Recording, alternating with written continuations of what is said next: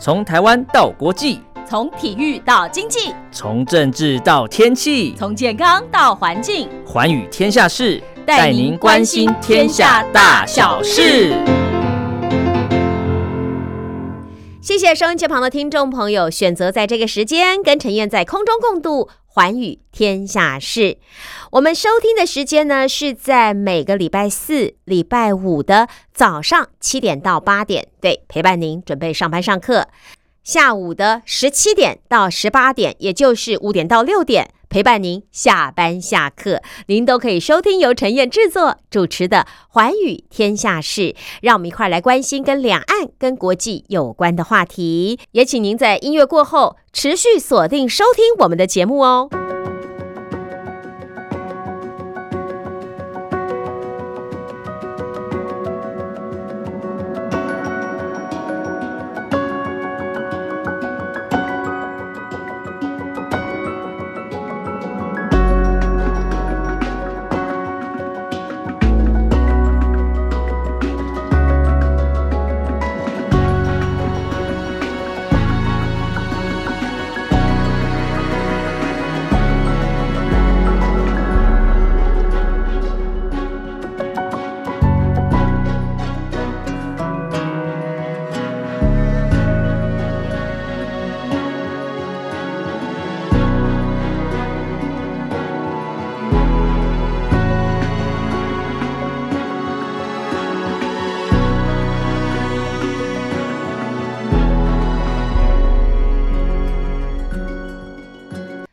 产品带来的方便，我们真的是随手可得啊！可能你已经平常使用习惯不觉得。好比说，哎，我一个杯子破掉了，我就买个塑化产品，对不对？哎，东西要走呢，就拿个塑胶袋装了就走。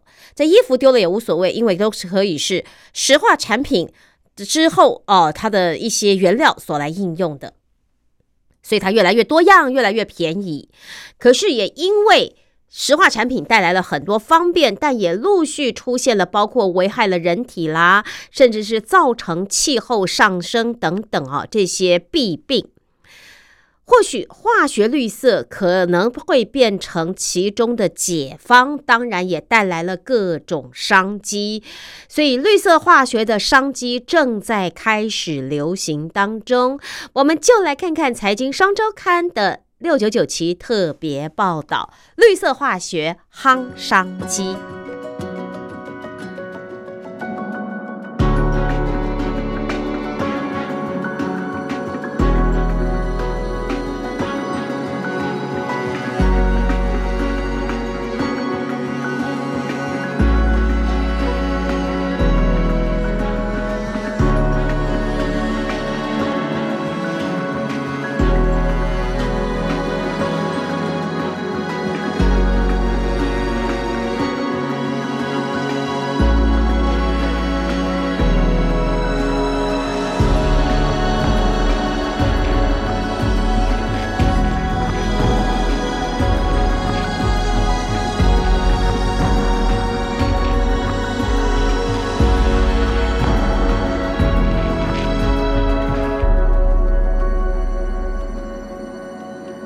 三年十月才在澳洲结束的世界太阳能车挑战赛，日本的普利司通公司依旧是冠名赞助商。只不过比较特别的是，普利司通提供给参赛队伍的轮胎可再生材料的比率达到百分之六十三，比二零一九年的百分之三十多了一倍。而这些材料包括回收有机纤维、回收橡胶化学品等等。普利司通也和化学大厂陶氏公司开发出有机细轮胎的防刺穿填冲胶，不但在轮胎被刺穿的时候能够迅速的密封，它还有可拆除的特性，在轮胎寿命结束的时候容易分离，让轮胎和细材料容易被回收再利用。石化业者把石油变成橡胶、塑胶等材料，再加工为日常用品。我们现代人呐，食衣住行各行其实都脱离不了石化产品。我们也充分享受了石化产品带来的便利。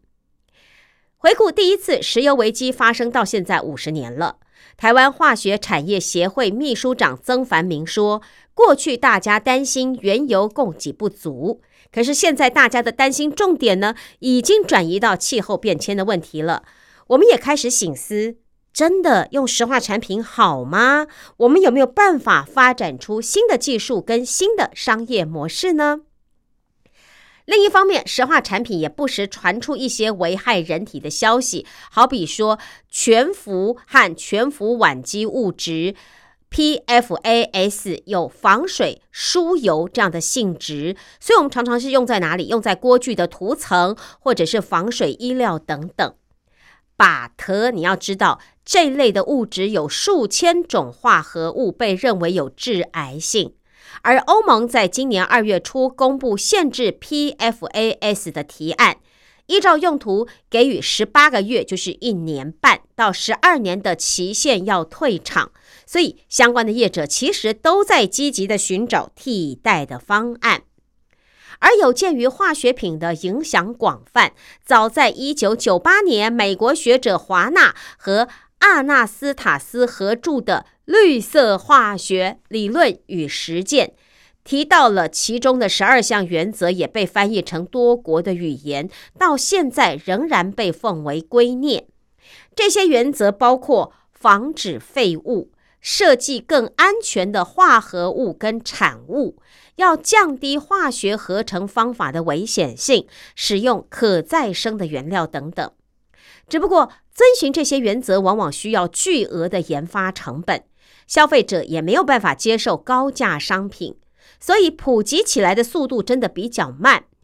只不过随着现在哦，各国因为开始都制定了相关的法规，所以全球的厂商也必须真正的开始动起来。因为什么呀？因为这攸关你的这个公司工厂到底有没有办法继续存活下去啊？好，那么最早的呢，其实是联合国气候变迁纲要公约第二十一届缔约方大会 （COP 二一）在一五年签署了巴黎协定。这个巴黎协定的目标是在本世纪末之前，将全球的升温啊升高的温度控制在摄氏一点五度到两度之内。而目前各界最关心的，则是。欧盟碳边境调整机制 （CBAM） 在二三年的十月一号已经开始运行了，二六年起正式的要运作。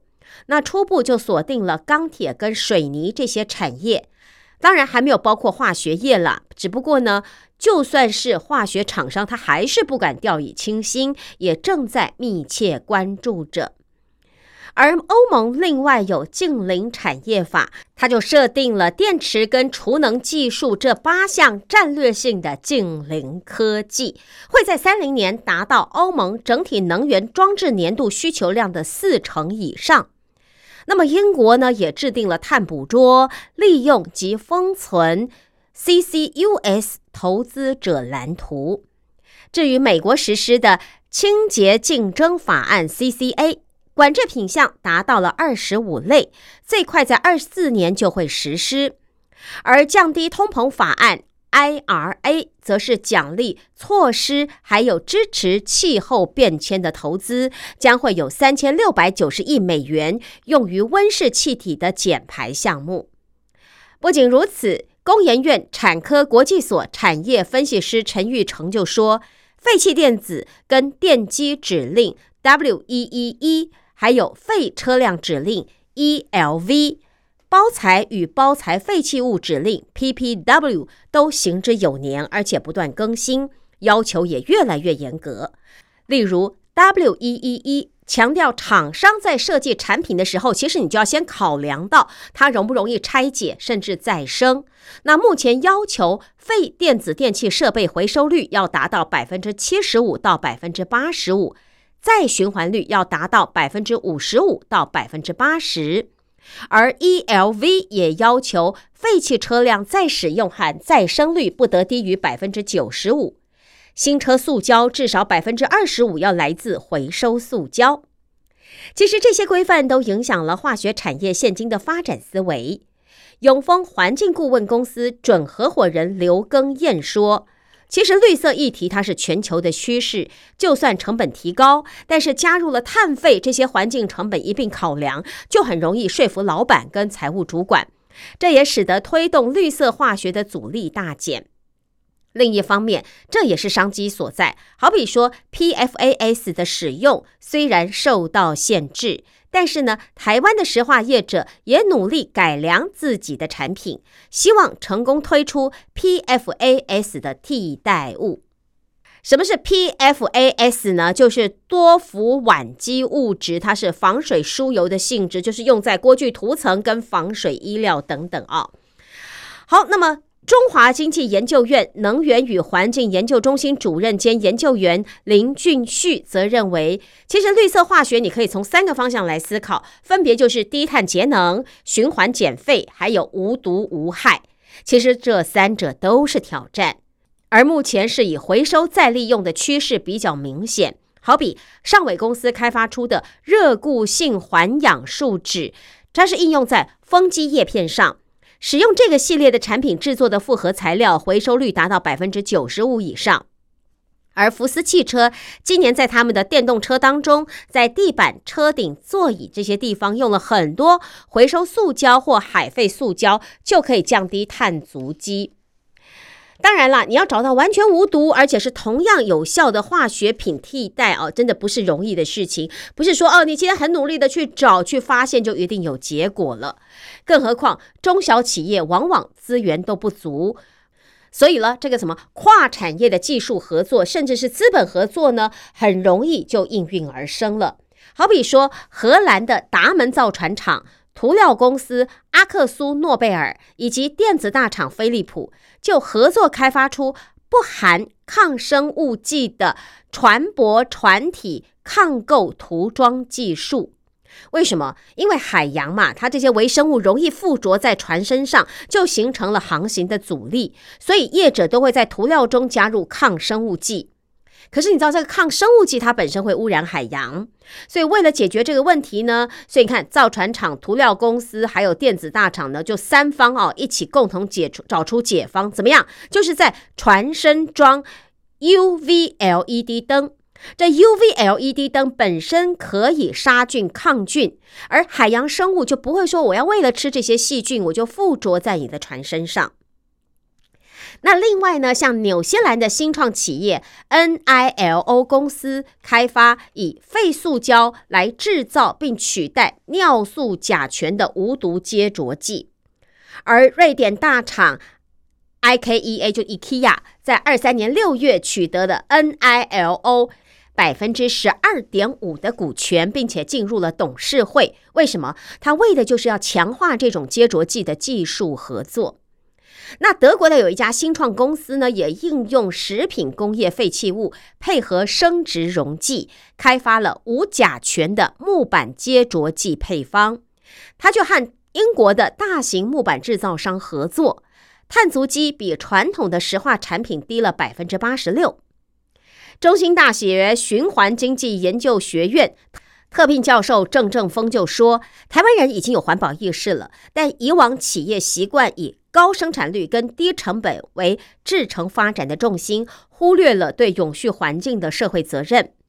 尽管欧美日走在前面，而台湾绿色产品跟制成呢，也逐渐正在形成优势当中。好比说生殖材料的开发、农业剩余资材的再利用等等，其实也有不错的成绩。全球特用化学品市场成了稳定的成长，主要因为就是中国跟新兴市场的需求增加，而台湾则往高值化的方向前进。绿色当然是方向之一，但是减碳、无毒、回收、再利用的因素都属于绿色的范畴。陈玉成就提醒说，如果为了做出生物基的产品，必须去搜集生物质，而且加热，要耗更多的电。结果虽然环保，但是却不低碳，所以业者必须要综合考量，从这当中找出最佳的绿色方案。永光化学工业总经理陈伟旺也说，事隔多年，《绿色化学》这本书的作者华纳也有新的诠释了。他认为哦，他们所提出的这十二项原则，必须安全、功能还有经济系都要顾到，而这些原则的上层有一个更大的主题是永续。除了化学、经济、教育、农业，其他的层面其实也需要推广永续。更重要的是，化学家应该更谦卑，因为人不一定能胜天。或许观察大自然，反而可以从这当中找到新的启发。好，所以待会儿音乐过后，我们就来看看台湾有哪些厂商，他们正在努力做这些事情。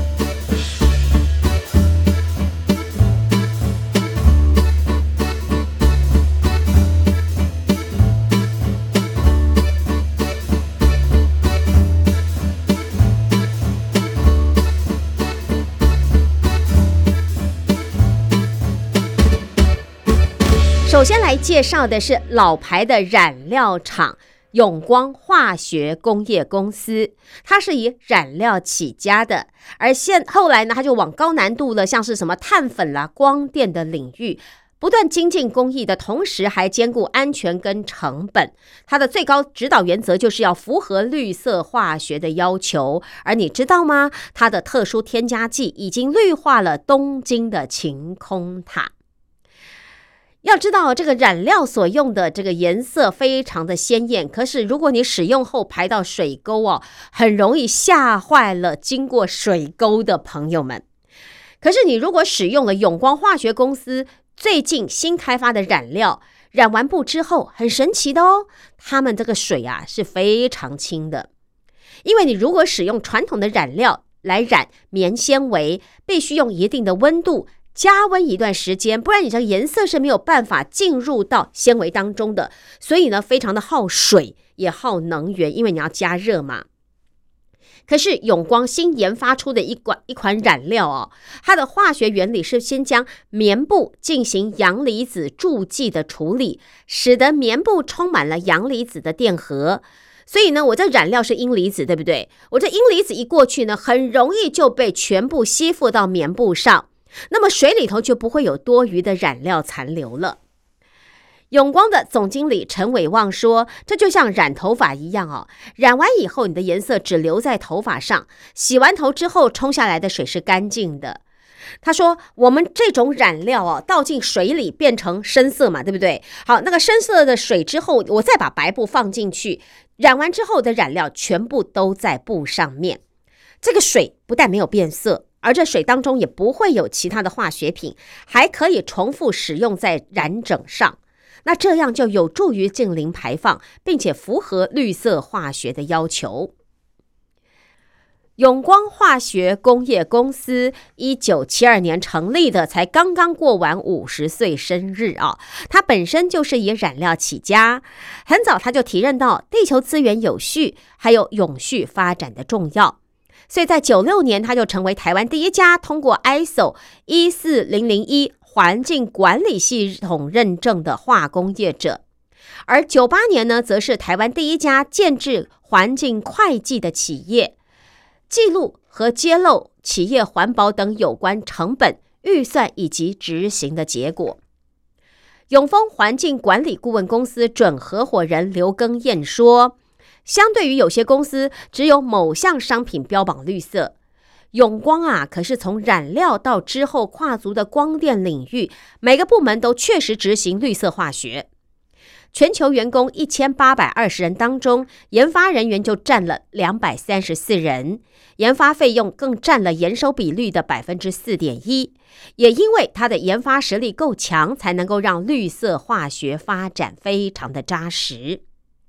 好比说，台湾将氨还有氮啊，都列为放流水水质管制的项目之一。那么你在染料制成当中，难免会用到许多含有氮的原料。也因此，永光前后花了大概三到四年，对厂内一系列的产品调整制成，终于使得品质不变，而整厂的废水氨氮值却能明显的降低，由原先将近三千 ppm 减少约百分之九十九，为三十 ppm。你要这个 ppm 是多少？是百万分比耶。所以呢，它这个永光非常符合绿色化学的安全，还有提高效率的原则。另外，永光还有一项特别的指标是原子利用率，和绿色化学十二项原则当中的原子经济有关。总经理陈伟旺说：“从化学工厂的角度来看，我买原料进来做成产品卖出去，这过程当中就容易产生了废弃物。那你这个废弃物呢，工厂还要花钱去处理。所以呢，最理想的状态是怎么样？就是把。”作为原料的化学物质全部转成可以销售的产品，而不要有废弃物。所以他们计算是不是有效利用的方式，就是将可销售的化学品总质量除以投入化学物质的总质量，称为原子利用率。如果你这个原子利用率达到百分之百，就表示完全利用。这既降低处理废弃物的成本，又减少对环境的冲击。而永光的原子利用率已经从一六年的百分之五十八上升到二二年的百分之七十点九，提早达成了二五年的百分之六十九点三的目标。它的废弃物产出呢，这个产量更比前一年减少了六吨。所以不断改良色料化学品的同时，永光也将触角伸向特用的化学品碳粉。还有电子化学品这些领域，好比它的特用化学品当中的紫外光吸收剂啊，可以说是行销全球。Eversorb，那么它可以用于，比方说车子的涂料啊，车漆，避免涂料因为紫外线照射后裂化。甚至东京晴空塔的涂料当中也添加了永光的产品，借此提升耐候性，让晴空塔长时间明亮如新。而永光的光阻剂、光阻剥离剂已经剥离，就是那个不是那个玻璃啊，不是啊，是剥开分离的玻璃哦。这个剥离剂的产品呢，已经打入了半导体的供应链。面对半导体制成要求非常高的纯度，永光已经努力开发出碳化系板啊，碳化系基板研磨液，可以循环再利用。而未来，它也会继续跟半导体业者合作，研发出更多友善环境的产品。好，介绍的是永光啊，这个化学工业公司，它的特殊添加剂呢是兼顾了安全跟成本，而且真的红到国外去。好，再来我们看一看呢，三秒胶品牌之父他如何改造高球杆跟尿布。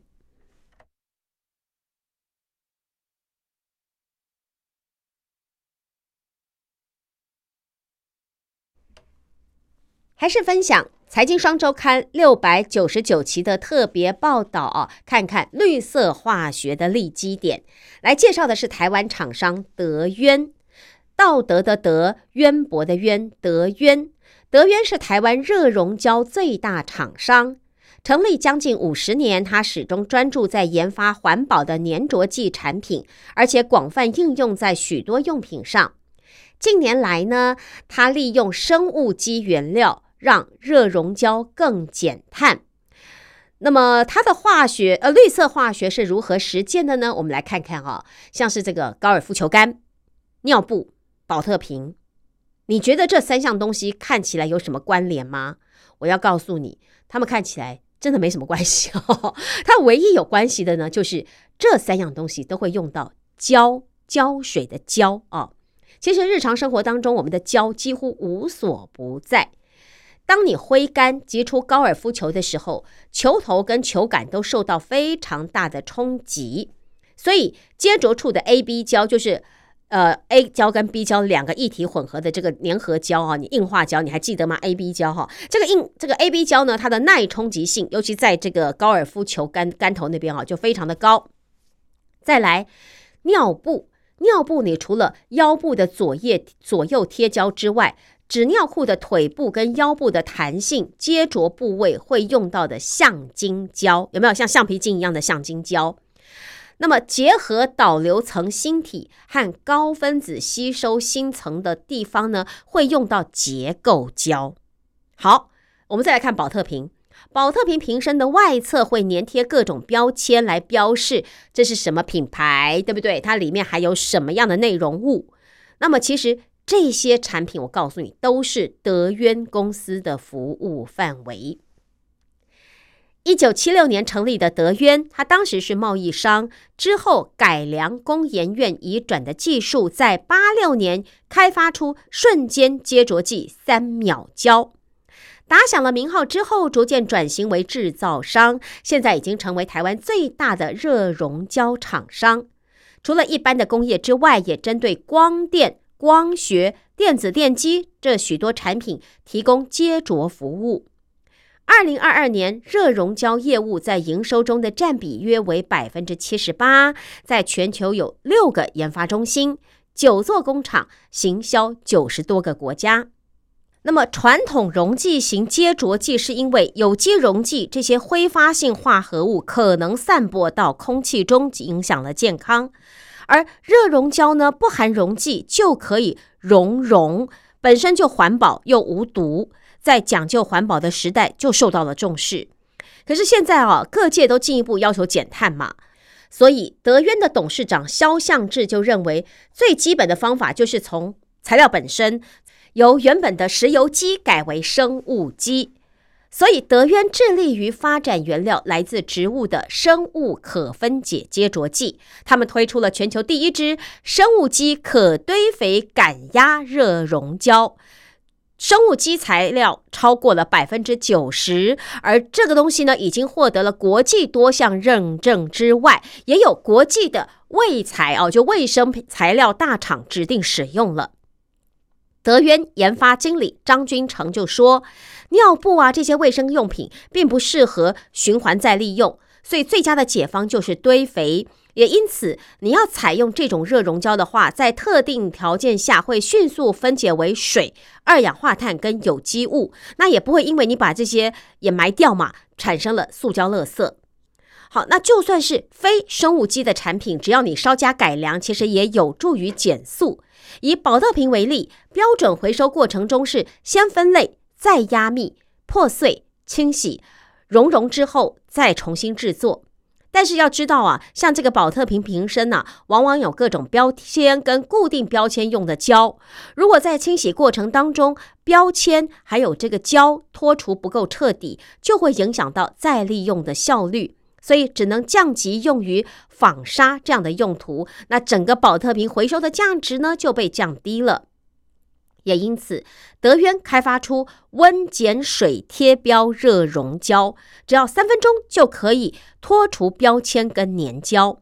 那一般的标签胶水至少需要十分钟。你看哦，它只有三分钟，这是不是减了七分钟的时间？那也减少脱标的时候你需要的水跟能源，而且可以使得标签除得更干净，直接回收再制成保特瓶，就提升了它的价值。不是只有纺纱哦，更方便消费者可以随手做环保。而德渊的这一项产品也通过了韩国化学融合实验研究所的测试和认证。那么也准备要打进日本市场。那么目前德渊在营收中绿色材料的贡献度为百分之八十六。那么在这些绿色材料中，目前有百分之十九是属于生物基这些创新的材料。而他们公司德渊每年的研发费用对营收的占比达到百分之三左右。他们就希望让绿色跟创新材料的比率可以进一步的提升。最近，德渊还积极和工研院合作，研究易拆解光学透明胶 （OCA） 的材料和技术，希望有助于回收 LCD 面板用玻璃基板跟偏光板，达到绿色循环。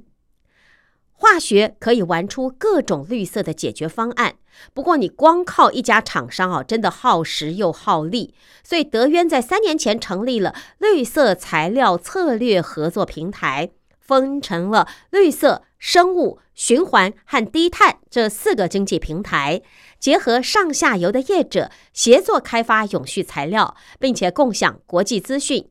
希望一群人在绿色化学的这条路可以走得更快、更踏实。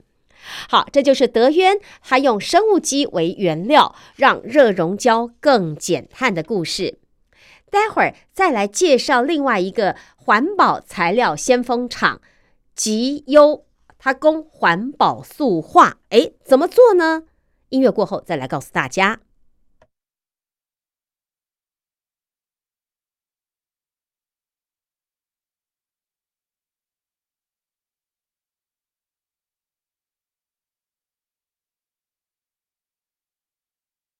在全球推广 ESG 的趋势下，对塑化产业来看，这完全是逆风啊！吉优总经理林日旺说：“如果我们导入了环保型的塑化材料，反而变成最大的商机。所以吉优就是要当电子科技的环保材料先锋。美国政府机构早就推动了电子产品采购参考 EPEAT 电子产品环境评估工具等环保法规。”鼓励业者使用环保回收材料。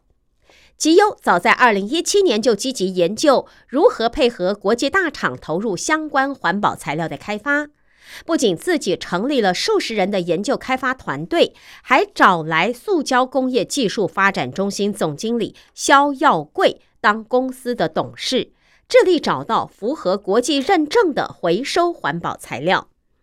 他从代理跟国际大厂合作。在朝自制开发的三阶段方向，极优持续布局相关上中下游的供应链，来提供台湾电子五哥跟国际大厂惠普、索尼、联想这些客户一站式环保材料供应链的服务。林日旺说：“我们公司布局环保材料超过七年，现在才开始渐渐的出现成效。”其实电子大厂早就想要导入环保材料，那过去三年因为碰到疫情，也延宕了原定的更换时程。但是美国政府已经要求电子产品必须在二五年前达到百分之二十五以上使用回收环保材料的比率，三零年必须达到百分之五十以上。如果使用非环保材料的电子产品，将可以环保重税，甚至是限制进口。所以啦，国际的科技品牌业者都不得不改用环保材料，这也让相关的商机持续的成长。估计在二四年到二五年之间是会大爆发的。而极优打造的电子产品环保材料供应链模式，就是由上游的原料制造商提供原材料，而极优就负责跟下游的客户成型厂来合作。经过加入染色还有配料的研发，通过 ODM 电子厂的认证，成为指定用料。因为极优是在中国的土呃这个江苏、台湾的土城，还有越南、马来西亚、泰国，它都有自己的工厂。那么在美中贸易战之后，不管是国际电子大厂商需要在任何的地方制造哦，集邮都可以就近供应，也节省了运输的成本。所以不但是材料环保。连供应链的运输里程也符合了环保的需求，所以在二四年，相信很多消费者就可以看到许多运用在环保塑料材料的这个笔电啦、三 C 产品啦、智慧家电啦，这可能都是极优跟电子大厂研发多时的产品。极优研发部总监杨博森说。在法规的强制与 ESG 的风潮下，环保材料在电子产品的运用只会越来越多。而目前市场最夯的静默式易冷散热系统，也遇到了很大的环保议题。因为目前双向式冷却液最大的缺点就是内含的气体有毒，而且具有致炎的致癌的物质，被美国政府禁用。因此 3M 宣布二五年将停止生产。再加上它的内含物质有挥发性，所以管线配线都不能泄漏之下，零组件已经很贵了。而要在封闭的环境下替换的话，成本更是居高不下。那么极优它布局数年，已经获得了美国 AI 伺服器液冷解决大厂 EF 的合作，取得他们公司生物可分解无毒冷却液亚洲区的总代理。极优产品总监林宝龙表示。E.F. 的首席科学家就是冷却液的发明者，而所生产的冷却液是以合成油为原料，具有可生物降解、无毒、无腐蚀性的特性。随着 A.I. 的快速崛起，极优跟 E.F. 的合作无毒冷却液也获得了台湾多家电子伺服器大厂的测试。未来需要经过半年的认证后，商机最快在二四年的下半年开始显现出来。那么法人指出，极优主要的客户是 NB 业者，就是笔记型电脑哦。所以呢，在这个二三年前三季的业绩成长都趋缓。可是，随着 NB 的产业复苏，带动了电子环保材料的需求，尤其在东南亚电子制造的话呢，极优就有就近供应的优势。再加上他们公司发展无毒冷却液的商机开发，都有帮助于公司的营运可以走出谷底。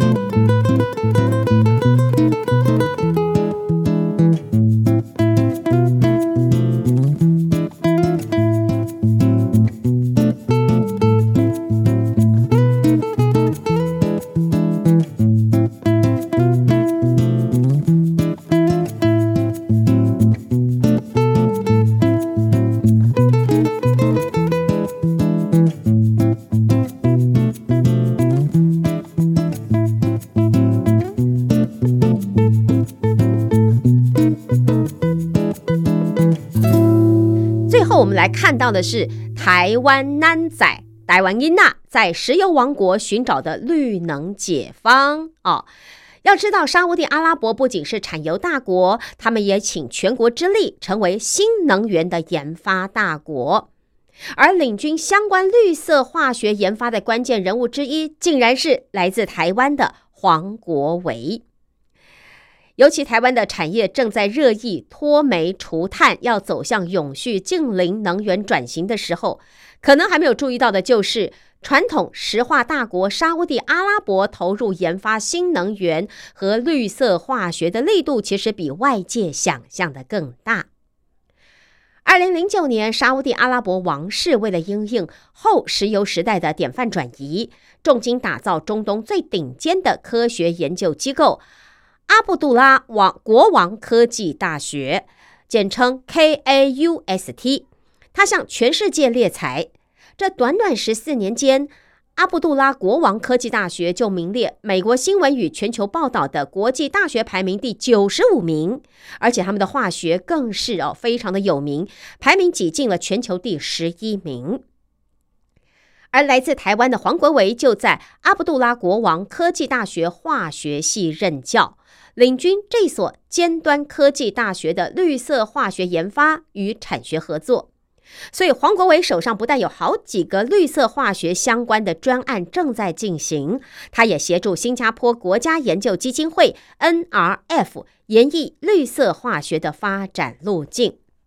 所以我们最后来介绍的这是个人哦，这黄国伟的团队他有许多的特色研究。黄国伟说，像是氢能的时代来临了。但是最新的温室效应研究又显示，氢可能造成严重的间接温室效应。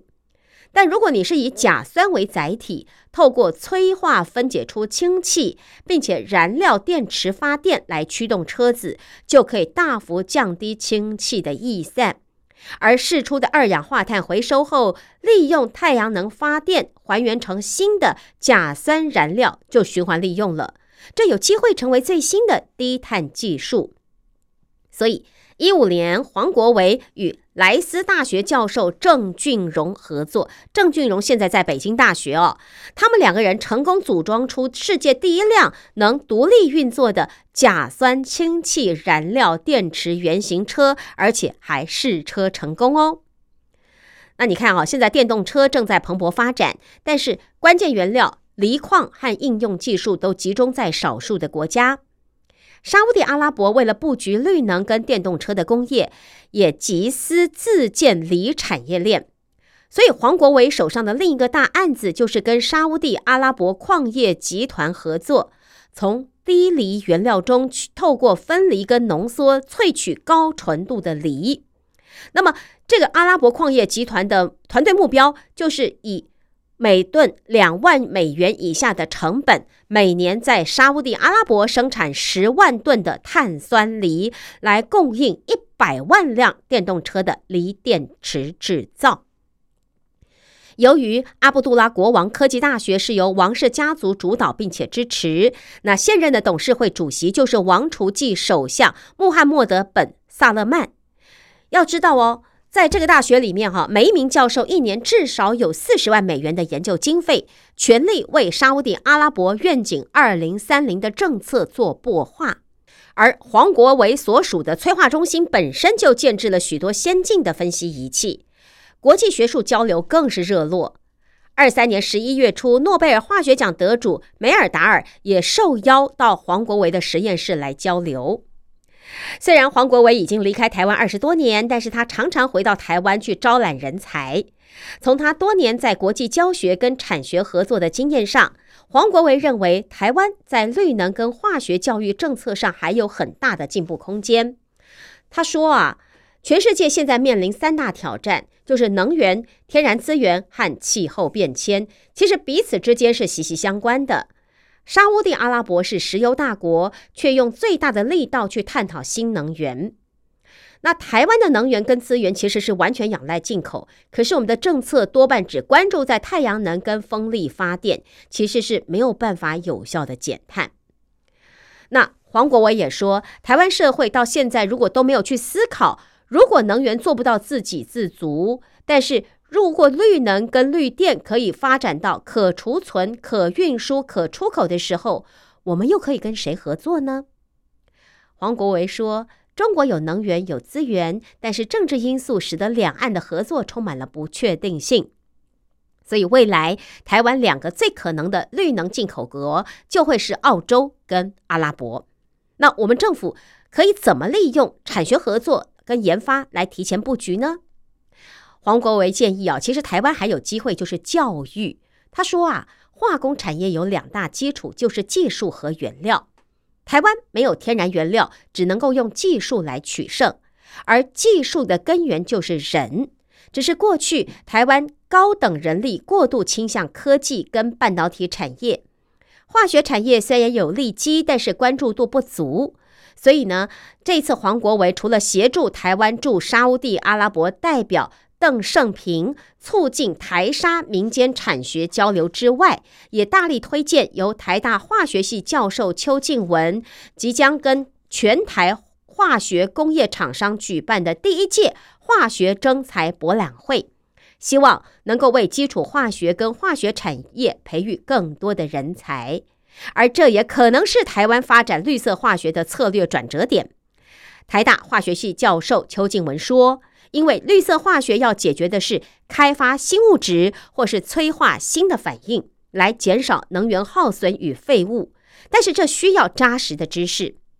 可是过去台湾化学产业太多强调的就是制成跟成本，就变成特地产业生产特用的化学品，也因此在台湾基础化学的研究投入程度还是有待提升的。黄国维认为，绿色化学就是找出危害最小、风险最可控的永续解决方法。在科技持续的进步下，其实全世界都已经开始审视整个低碳能源供应链里各种能源应该扮演的角色。他说，发展绿色化学，除了要在学术上扎根之外，其实也是提醒我们要看全貌，重新评估整个生产周期。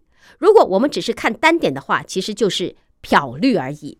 他比喻，人们常常闲置说：“哎呀，这个化学制成里头有有机溶剂啊，这是有毒的啊。”可是，除了一些特殊的反应之外，从能源消耗、处理效率、对环境影响的角度来看，最后你还是只能依靠化学溶液来还原或纯化，进行废料管理。所以啊，他说这是拯救人类未来的科学。他也期待绿色化学能够在台湾获得更多的重视。好，听众朋友，今天跟您分享的呢是《财讯双周刊》的六百九十九期的特别报道，谈到的绿色化学。的确，绿色化学商机越来越夯，最主要是因为对抗气候大变迁啊，我们要净零，我们要减碳，我们要如何的能够有效的处理，甚至回收再利用我们手边的所有产品呢？包括台湾的一些厂商，他们怎么做？在沙地阿拉伯任教的教授建议，台湾的化学科技哦，还有化学的相关产业可以如何的产学合作？那我们更要知道了，在国际上相关的政策，它给的期限哦，它定定的目标。那其实有一些厂商已经正在做，也做得不错了。那我们又该如何的继续向下扎根呢？不要只特重某些的产业目标呢？这的确是台湾该思考的地方，也是我们值持续值得关心跟努力之处。好，今天的特别报道就跟听众朋友共同分享到这儿。听了他们的故事，知道了他们的努力，有没有很感动呢？其实就是事在人为，而且只要你愿意，我相信都有突破的方法。今天的《华英语天下事》就跟听众朋友共度到这儿，也感谢您的收听，我们下礼拜空中再会喽，拜拜。